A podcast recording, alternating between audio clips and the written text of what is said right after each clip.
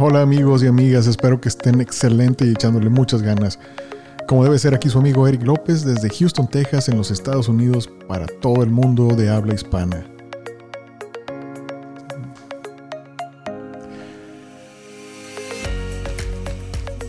Bienvenidos a este su podcast de ISO Coach porque este podcast está dedicado a ti amigo o amiga responsable de diseñar, implementar, mantener, mejorar o auditar los estándares ISO. Tú eres un ISO Coach y este podcast es para ti. Mi objetivo es que escuches experiencias reales y te ayuden a ser mejor, más eficiente y lograr un sistema ISO que le dé valor al negocio. Esos son los principios de esta comunidad de coaches ISO como tú.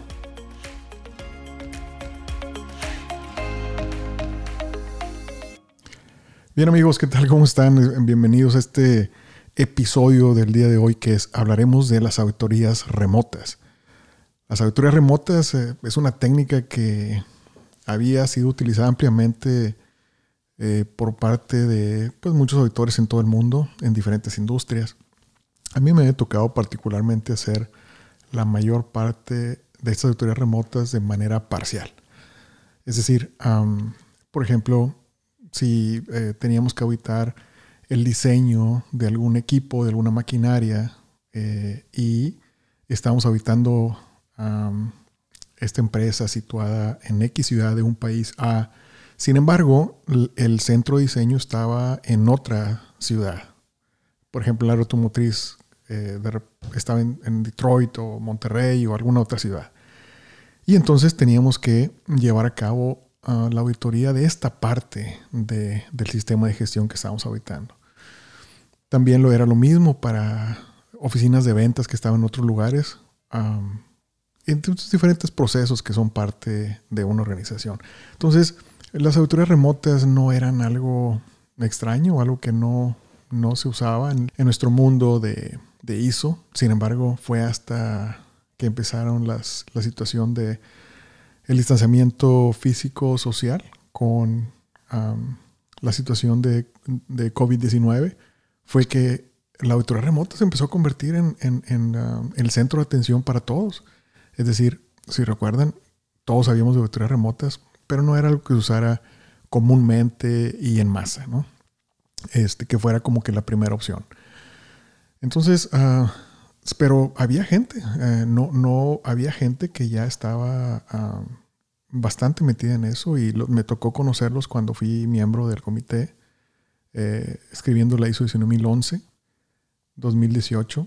Eh, y había gente, de hecho, gracias a ellos, que eran los menos, más pocos, fue que se agregaron ah, los comentarios en el anexo A de ISO 19011, que nos dan más detalles sobre lo que es una auditoría remota como lo reconoce como una técnica de auditoría.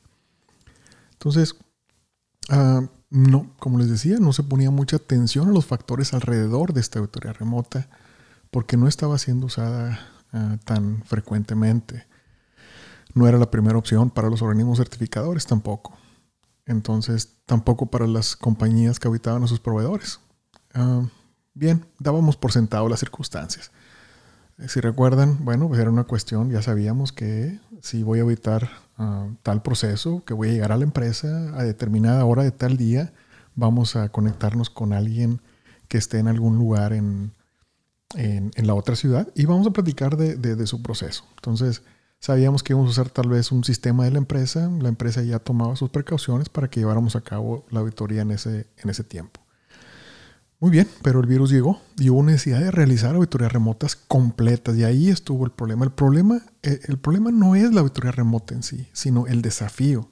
El desafío vino claramente en cómo lograr los objetivos de la auditoría, en términos diferentes a los ya conocidos. Si había alguna gente realizando auditorías remotas, si había alguna gente llevando a cabo este tipo de auditorías remotas, pero no era la gran mayoría, repito. Conocí algunas como les decía, en, el comité de 1911. Y, y bueno, este, ellos empezaron a, hablar ya de los conceptos formalizados de las tecnologías de información y comunicación, que ya estaba acuñado para entonces. Y entonces se llevó a cabo esta, se llevó a cabo este anexo. Entonces, cuando la auditoría remota se convierte en un must, en un deber ser, se convirtió en un deber ser porque teníamos uh, ciclos de auditoría que había que cumplir, procesos de certificación que había que cumplir. Fíjense que no todos los organismos acreditadores, ¿a quiénes me refiero? Bueno, para los que no estén familiarizados, son los organismos que acreditan a los organismos certificadores. Por ejemplo, en Estados Unidos tenemos ANAB, en, UK tienen a UCAS, en Francia tienen a COFRAC y así cada país tiene uno o dos eh, acreditadores. Entonces, mientras en Europa UCAS y COFRAC ya estaban sacando guías con respecto a cómo lidiar con la situación de auditorías remotas en los procesos de certificación, ANAB tardó más que ellos en sacar este tipo de, guías. Entonces, sí fue un, sí ha sido y fue una, situación bien interesante para aquellos que trabajamos con empresas que tenían certificación, con certificadores de diferentes países y diferentes acreditaciones. Muy bien. Eh, y así, dado la, dada la situación, entonces lo que pensamos es, uh, ok, está el desafío de la auditoría remota, pero tenemos que hacerlo. Entonces, para poder hacerlo, entonces teníamos que entender qué era lo que debíamos, o sea, el centro de la auditoría remota no es, no es el procedimiento de la auditoría remota en sí, claro que eso es muy importante, amigos, pero sin embargo es lograr los objetivos de la auditoría. Ese finalmente era la gran pregunta y por eso este proceso como, como yo lo viví, como les comparto con ustedes, es que es factible hacer una auditoría completa remota o desde, el principio sabemos que la auditoría remota va a ser parcial y va a ser solamente para estos procesos que van a cubrir así a grosso modo un, 30, un 70% de la empresa, 90% de la empresa, pero va a quedar algo por auditar o si vamos a poder hacer completamente la auditoría. Vamos a poder aplicarlas para auditorías iniciales o vamos a poder aplicarlas solamente para auditoría de seguimiento o también para recertificación. Entonces, todas estas preguntas empezaron a, ser importantes por la cuestión de, distanciamiento físico-social. Entonces teníamos que ver cuáles eran las reglas que habían publicado los organismos acreditadores y los organismos certificadores, porque el organismo acreditador genera guías, pero es el organismo certificador quien genera las guías que aplican a esa relación entre el organismo certificador y la compañía certificada. Entonces, eh, lo, que lo que tuvimos aquí fue que entró la palabra elegibilidad, es decir, no todas las empresas o no todas las fases de, del programa de auditoría de certificación eh, se podían llevar a cabo. Por ejemplo, Stage 1 era algo eh, factible, pero Stage 2 no. las autoridades de seguimiento, ok, no hay problema pero la certificación, bueno, había muchas dudas. Entonces, este proceso, como lo empezamos a entender, fue, ¿sabes qué? Tenemos que definir primero la factibilidad y la elegibilidad de, la, de esta auditoría para poder llevarse a cabo como auditoría remota. Y luego, después identificamos cuáles serían los factores críticos de éxito. Entonces, estos factores críticos de éxito, eh, nosotros pusimos cuáles serían los, los principales como las tecnologías de información y comunicación, obviamente. ¿Y a qué nos referimos con esas?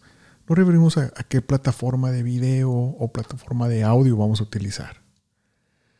El Wi-Fi, el intercambio de información, cómo se va a llevar a cabo, el acceso visual a documentos y registros, el acceso visual a las áreas de producción o a las áreas donde se lleva a cabo el servicio o donde se llevan a cabo las actividades de la organización, cualquiera que sea este.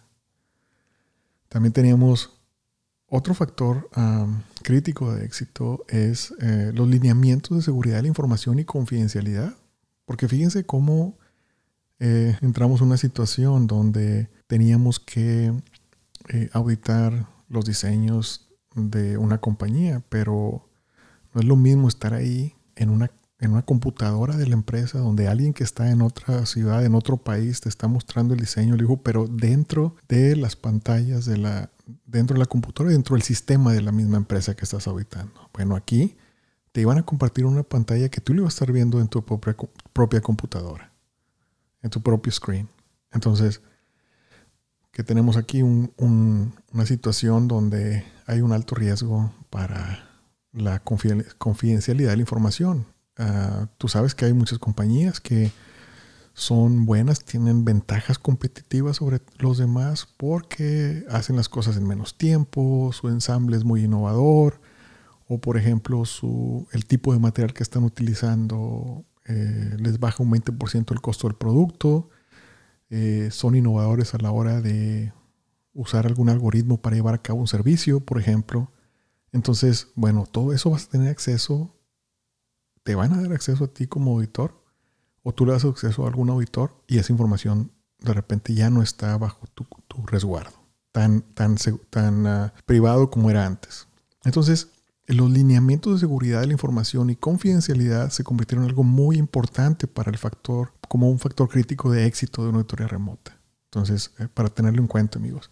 Bueno, después de que ya definimos las tecnologías de información y comunicación que utilizaremos y los lineamientos de seguridad de la información y confidencialidad, Después hay que tomar en cuenta la competencia de los auditores para poder entrevistar, observar y leer documentos.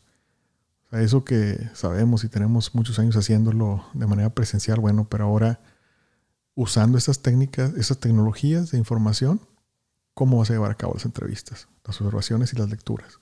Entonces, se requiere una competencia del auditor, se requiere una preparación también. Muchos auditores de nosotros que son, eh, vamos a decir, extremadamente activos, que son como de esa ardillita que está constantemente en, movimiento, que no pueden estar ah, sentados por mucho tiempo, se sienten desesperados al tener que estar en, un tipo de auditoría remota como esta. Pero bueno, con eh, la capacitación adecuada, el entrenamiento, un adiestramiento, pruebas, eh, los podemos llevar a ese punto donde, donde puedan eh, controlar eh, su forma de ser, bueno, su, forma de su energía y poder ah, canalizarla de manera adecuada y llevar a cabo la auditoría. Entonces, además de la competencia de los auditores, también hay la competencia de los auditados para responder y mostrar lo que se está solicitando. Es decir, los, los auditados deben saber si les piden algo, a dónde van a ir a accesarlo, porque lo peor que puede pasar es que estemos en la auditoría y tú le digas, bueno, mira, este, muéstrame eh, los certificados de calibración de estos tres instrumentos o muéstrame eh, la auditoría interna que hiciste con respecto a estos ah, códigos de NIS de ciberseguridad. Entonces, e, e, ese tipo de, información, ¿a dónde la vas a conseguir? ¿Cómo la vas a conseguir? Ah, porque si, si tú pides eso y se ponen a buscar, eh, no saben cómo llevarlo o, hacer un link con la computadora este, o no saben si es confidencial o no, si te lo pueden mostrar y no hay a quien preguntarle en ese momento, entonces eso va a retrasar bastante la, auditoría. Entonces la competencia del auditado es importante también. Y el manejo de tiempos. Porque el manejo de tiempos, como te decía hace rato, es posible que eh, repentinamente se vaya el Wi-Fi, por ejemplo. Entonces tienes que tener alternativas y decir, ¿sabes qué? Este, perdimos 30 minutos en esta pues, situación del Wi-Fi, entonces eso lo voy a agregar al final del día o en el tercer día lo voy a agregar. Entonces, porque recuerden amigos que los organismos certificadores tienen que cumplir con un tiempo de auditoría, es decir, no es opcional para ellos. Ellos responden a un organismo acreditador y son auditados por organismos acreditadores. Eh, así como ellos los auditan ustedes, bueno, los acreditadores también auditan a los certificadores y toman algunos uh, files y los en contra ISO 17021, uh, guion 1, guion 2, guion 3. Bueno, depende qué tipo de competencia, qué tipo de auditorías realicen, pero 1721-1 es, es para su sistema de gestión. Entonces, los organismos acreditadores toman ejemplos y ven que se estén cumpliendo eh, los pasos y el tiempo de auditoría es muy importante. Muy bien.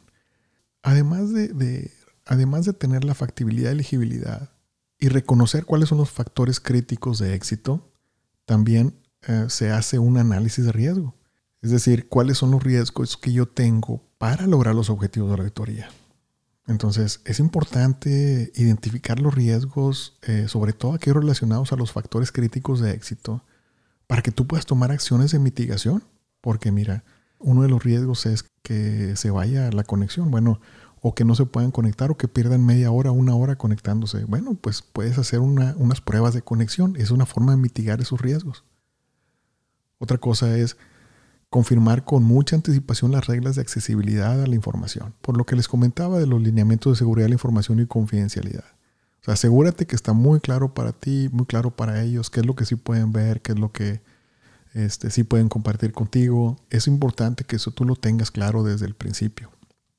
Por otro ejemplo es, tú puedes decidir, según tu análisis de riesgo, que te conviene hacer una revisión documental para conocer muy bien la empresa antes de someterte a una interacción que es de pantalla a pantalla. Entonces, eso puede salir dentro de tu análisis de riesgos. Y ese análisis de riesgo todavía te da una oportunidad de que generes planes de contingencia. Bueno, ¿qué pasa si no funciona la, plataforma que estoy utilizando? Vamos a decir que esa parte de... Eh, perdí la parte de compras porque Zoom dejó de funcionar por X razón, solamente graba 30 minutos porque tengo la versión gratis y resulta que ya no, ya no funcionó. Este, pero nadie sabe eso o, tu habitado no sabe eso. Entonces, ¿qué alternativas tienes? ¿Sabes qué? Bueno, también tengo GoToMeeting o tengo eh, Skype o incluso FaceTime si quieres. De eso se trata, hacer tu plan de contingencia. Si pasa esto, ¿qué voy a hacer? Acordar cómo las reprogramaciones son necesarias. Como te decía, oye, perdí 30 minutos, perdí dos horas, las tengo que recuperar porque no es opcional para mí como organismo certificador este, acortar el tiempo. Entonces, para eso te sirve el análisis de riesgo, para, para mitigar y también tener tus planes de contingencia.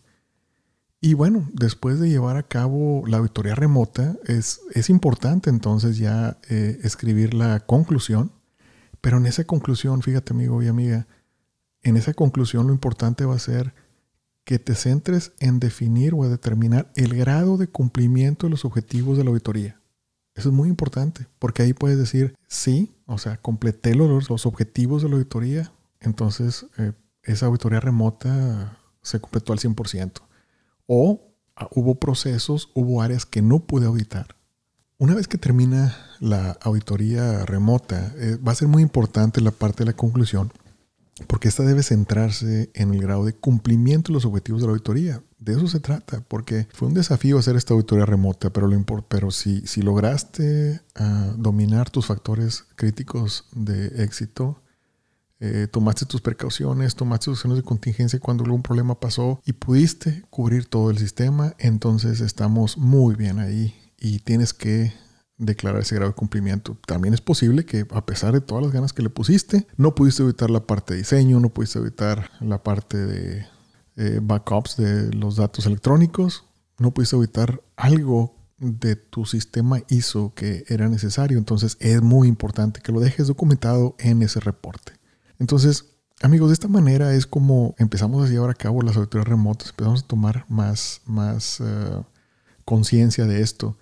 Y siento yo que el, proceso, este proceso de aprendizaje de, un uso masivo ya de las auditorías remotas, eh, en lugar de hacerlo más complejo, en realidad, yo quisiera dejarte algo eh, muy sencillo que sea como tu, tu, tu lighthouse, como tu, tu, ah, tu, luz de referencia para que, para que de ahí surjan, surjan las decisiones.